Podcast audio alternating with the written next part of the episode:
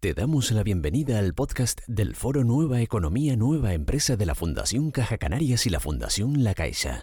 En este espacio de aprendizaje e inspiración presentado por la periodista Rocío Celis, participan personas expertas y del ámbito de la dirección y el liderazgo empresarial que nos aportan las claves del nuevo escenario económico y empresarial.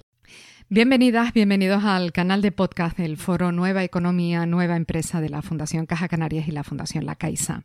Si existe un motor de cambio en medio de las profundas transformaciones que estamos viviendo, ese motor es el del talento femenino. Nuestra invitada en este episodio de hoy no solo está convencida de esto, sino que ha realizado además una labor de análisis a través de los ejemplos de 21 mujeres emprendedoras digitales a las que ha entrevistado. Teresa Larcos ha recogido esa investigación en un libro titulado Emprendedoras, las líderes que cambian el mundo en la era digital, publicado por Plataforma Editorial, una obra que nos ayuda a reflexionar acerca de la brecha de género digital que nos sitúa en el universo de las startups y que al tiempo trata de ser una fuente de inspiración para mujeres y para hombres también, que conserven el espíritu de emprender. Con más de 20 años de experiencia ejecutiva en diferentes industrias, instituciones culturales y fundaciones, Teresa Larcos es actualmente consejera independiente de varias compañías. Forma parte de la red de Business Angels de Harvard Club y del consejo asesor del Real Colegio Complutense de Harvard. Además, es fundadora y presidenta de W Startup Community, una plataforma nacida con el deseo de ser referente, integrador, desarrollador, en fin, del ecosistema global de startups.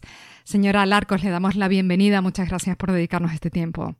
Pues muchísimas gracias, eh, Rocío, y a Caja Canarias, que es quien patrocina estos espacios. Pues sí, estamos en un momento de cambio, como decías tú, donde el talento es fundamental y no podemos prescindir de la mitad del talento de la humanidad, que son las mujeres y más ahora en esta era que es la era digital, la era de la transformación, donde todos tenemos que contribuir a ver las realidades de distintos ángulos para buscar estas mejores soluciones para resolver estos problemas tan complejos que emergen en, nuestra sociedad. Pues justo de eso queremos que nos hable, ¿no? Porque usted eh, refleja en este libro un tipo de liderazgo que es específicamente femenino en el ámbito del emprendimiento. ¿Qué le caracteriza? ¿Cómo es ese liderazgo femenino? ¿Cómo son las emprendedoras digitales? Pues las emprendedoras eh, femeninas son igual que los hombres. Lo que pasa es que hemos entrado en esta industria un poquito más tarde. Es eh, una industria que se ha desarrollado muy alrededor de las ingenierías que tradicionalmente las han estudiado los hombres y todavía, como bien sabes, eh, Rocío, en las carreras STEM y en las ingenierías hay una presencia minoritaria de mujeres que estudian estas carreras. Y bueno, sí es cierto que el emprendimiento femenino innovador está emergiendo con fuerza, pero todavía hay muy poca presencia, porque solo hay un 14% de, de emprendimientos digitales que son fundados por mujeres o cofundados. Y solo un 5% que solo son las fundadoras mujeres, ¿no?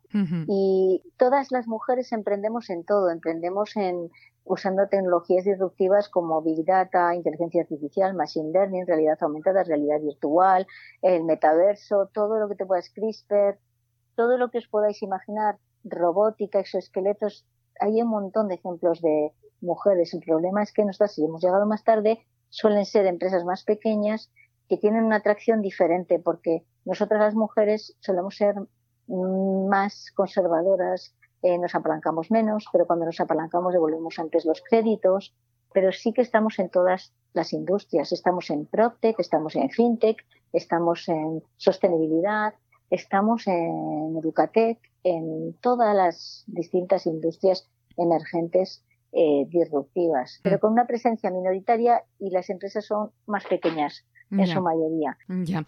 Usted nos acerca la experiencia, de, al menos en esta edición en español, de estas 21 mujeres emprendedoras, ¿no? Pero ¿por qué conocemos tan pocos referentes femeninos? ¿Por qué trascienden poco? Porque trascienden poco a lo largo de la historia, siempre han trascendido poco. De hecho, justo lo hice eh, con motivo del 500 aniversario de la circunnavegación de Magallanes y en mi libro digo, ¿Cuántas personas conocen quién fue la primera mujer que hizo lo mismo, la misma hazaña? ¿Tú lo conoces? ¿A qué no lo conoce nadie? No, lo supe leyendo su libro. Y ya Malek lo pone en el libro y es eso, que las mujeres siempre hemos estado en un segundo espacio. Tengo que decir que gracias a las redes sociales podemos ahora darnos más visibilidad a los proyectos. Y precisamente durante la pandemia, con motivo de la pandemia, muchísimas amigas mías me llamaban, Teresa, que no encuentro financiación, por favor. Entonces me llamaba tanta gente, tanta gente que dije, nunca había escrito un libro. Digo, voy a escribir un libro hablando del momento actual que vivimos de disrupción y las barreras que tienen las mujeres y casos de mujeres de todo el mundo para que vean que es una marea de todo el mundo, de los cinco continentes, cómo, cómo se han inspirado para hacer sus eh, emprendimientos, para que sirvan de guía y de camino para una siguiente generación. Entonces, ese es un poco el, espíritu del libro. Entonces, te va guiando sobre, porque la tecnología, estamos en el momento del humanismo tecnológico. La tecnología tiene que ser humano, siempre hay un porqué. La gente emprende porque tiene alguien alrededor, cerca, que le inspira, que mueve ese motor que tenías dentro, lo enciende y te quita esos miedos que tenemos al error, ¿no? ¿Y cuáles son esos frenos más comunes, más habituales para mujeres que quieren emprender en el ámbito tecnológico? Hay el tema cultural, porque tú si quieres decir que emprendes, dices, tanto sean hombres o mujeres, buscamos muy, mucho seguridad. Estamos en ese momento de un cambio de, cultura a una cultura de nación emprendedora tú dices en tu casa que quieres emprender y es como si dices que quieres ir a Saturno en un cohete, ¿no? O con Elon Musk a Marte en su próxima misión, ¿no? Te, trasladan los padres que vayas a un proyecto de seguridad. Esa es la primera. Luego hay barreras internas, ¿no? Hay externas, las culturales y luego las internas. El, emprender es crear cosas nuevas y es un vacío, es un papel en blanco. Y claro, eh, te da miedo, te da miedo porque estás en el vacío, ¿no? tienes que ir construyendo de la nada. Entonces, quitar esas barreras y no tener miedo a, equivocarse, ¿no? Entonces, eh, cuando ya emprendes, hay una barrera que es la barrera financiera. La barrera financiera en las mujeres es más, más alta que lo que pasa en emprendimientos donde eh, las fundadoras no son mujeres, porque hay un sesgo. La mayor parte de los financiadores son hombres y el cerebro nos engaña y claro, uno, uno toma por bueno lo que es familiar. Cuando tomas por bueno lo que es familiar, te quedas con pitch o presentaciones que hablan un lenguaje más parecido al, al que hablan determinados ámbitos eh, en el mundo de las finanzas. Entonces hay dos, dos medicinas, ¿no? Una, que las mujeres nos acerquemos a ese mundo financiero, que tradicionalmente está también copada por hombres, y dos, que haya cada vez más mujeres que inviertan en proyectos de mujeres, que eso está emergiendo también con fuerza. Entonces, en ese sentido, soy optimista. Precisamente le iba a preguntar qué es necesario para que haya más mujeres emprendedoras digitales. Pues el, el crear referentes, el dar visibilidad a referentes como yo he hecho en este libro, ¿no?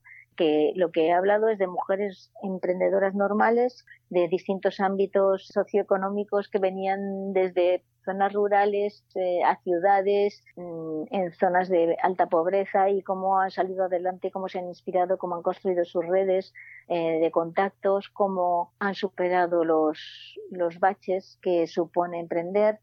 Y bueno, pues algunas de ellas, de las que salen en mi libro, ya no son, ya no tienen sus proyectos.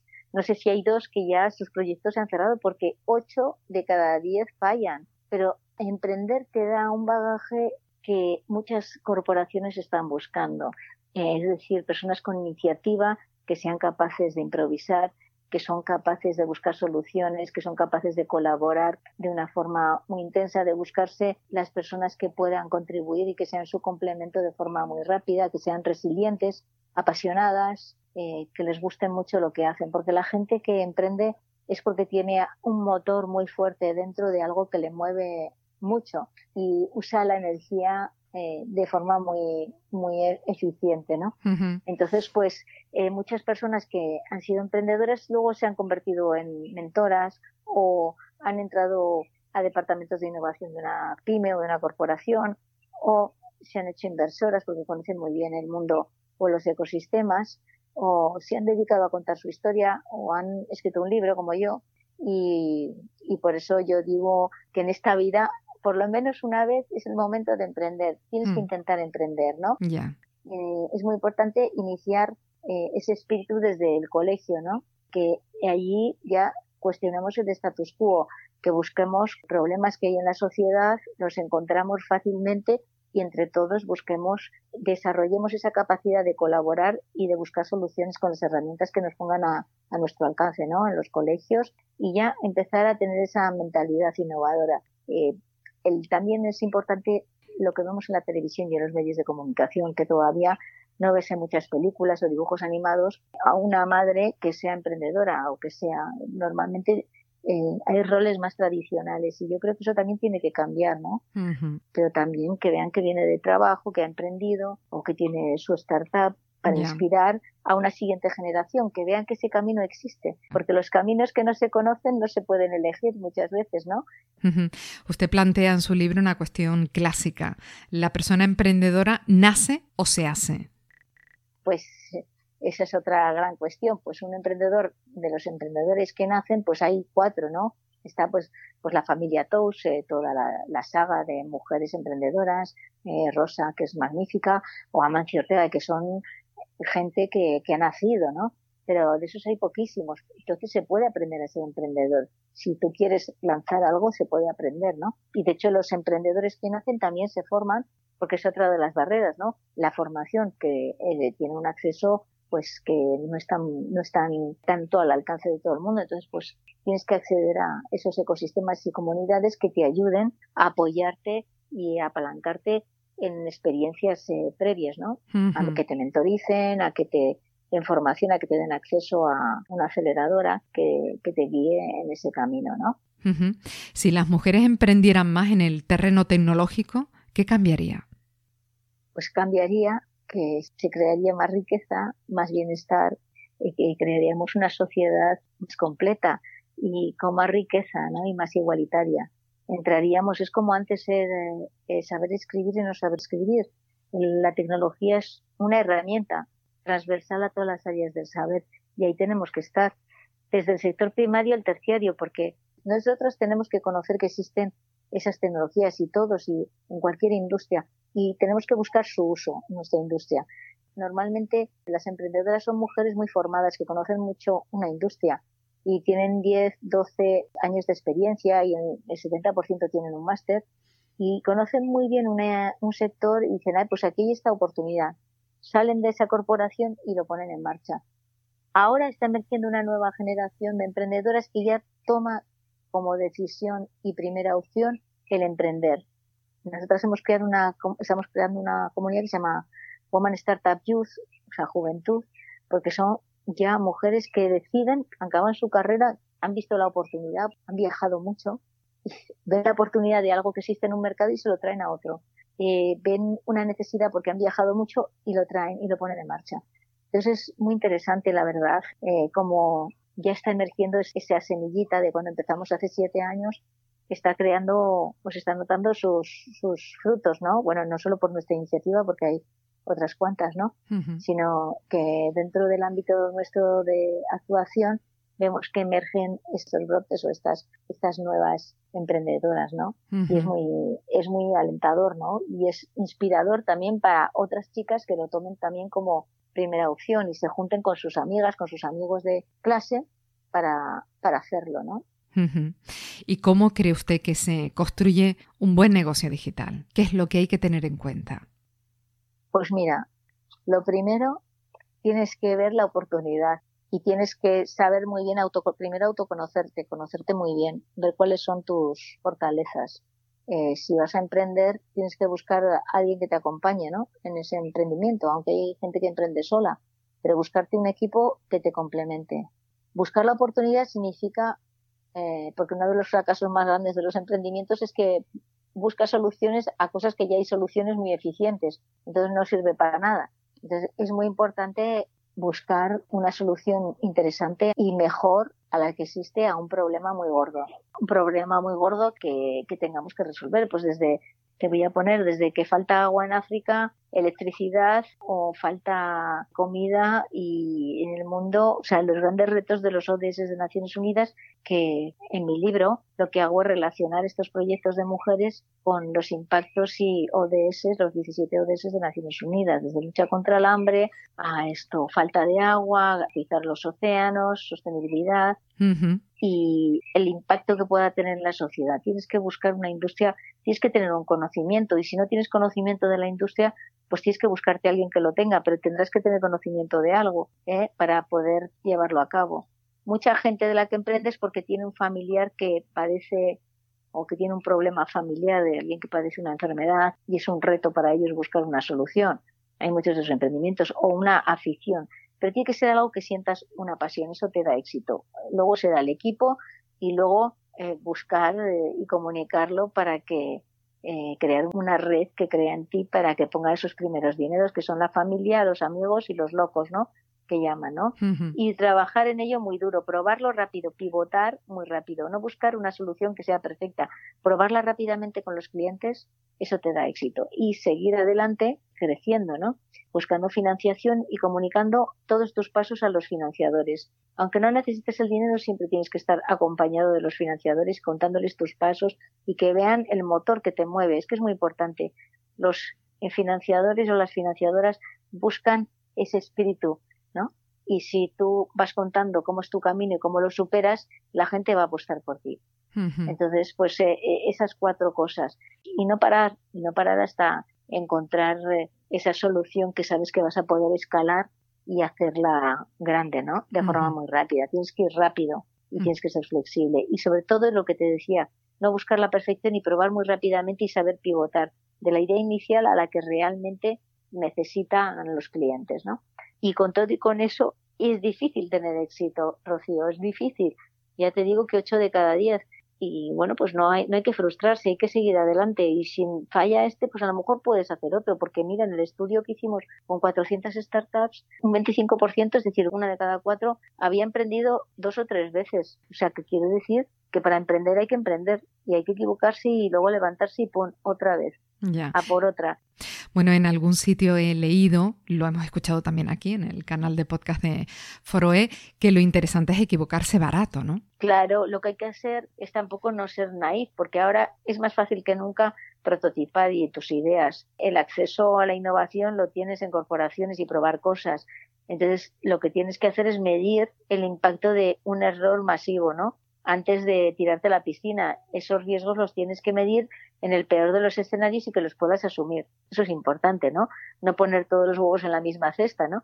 Y claro, hay que equivocarse, pero hay que equivocarse con la cabeza. Hay que equivocarse con la cabeza, lo digo también en, en, en hay que equivocarse con la cabeza, sí. Ya, dice usted que los consejos de administración de las empresas tienen que redefinir su estrategia, ¿no?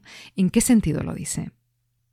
Pues mm, es una muy buena pregunta porque normalmente el dinamismo que tienen los ecosistemas no están acompañados con el dinamismo que deberían de tener las corporaciones. Si tú miras el Nasdaq o el Standard Poor's, tú ves que ninguna de las empresas de mayor capitalización bursátil son empresas eh, que sean eléctricas, utilities o banca, sino que son todas tecnológicas. Si tú miras los índices en Europa, tú ves que todavía eso no ha pasado y eso va a pasar.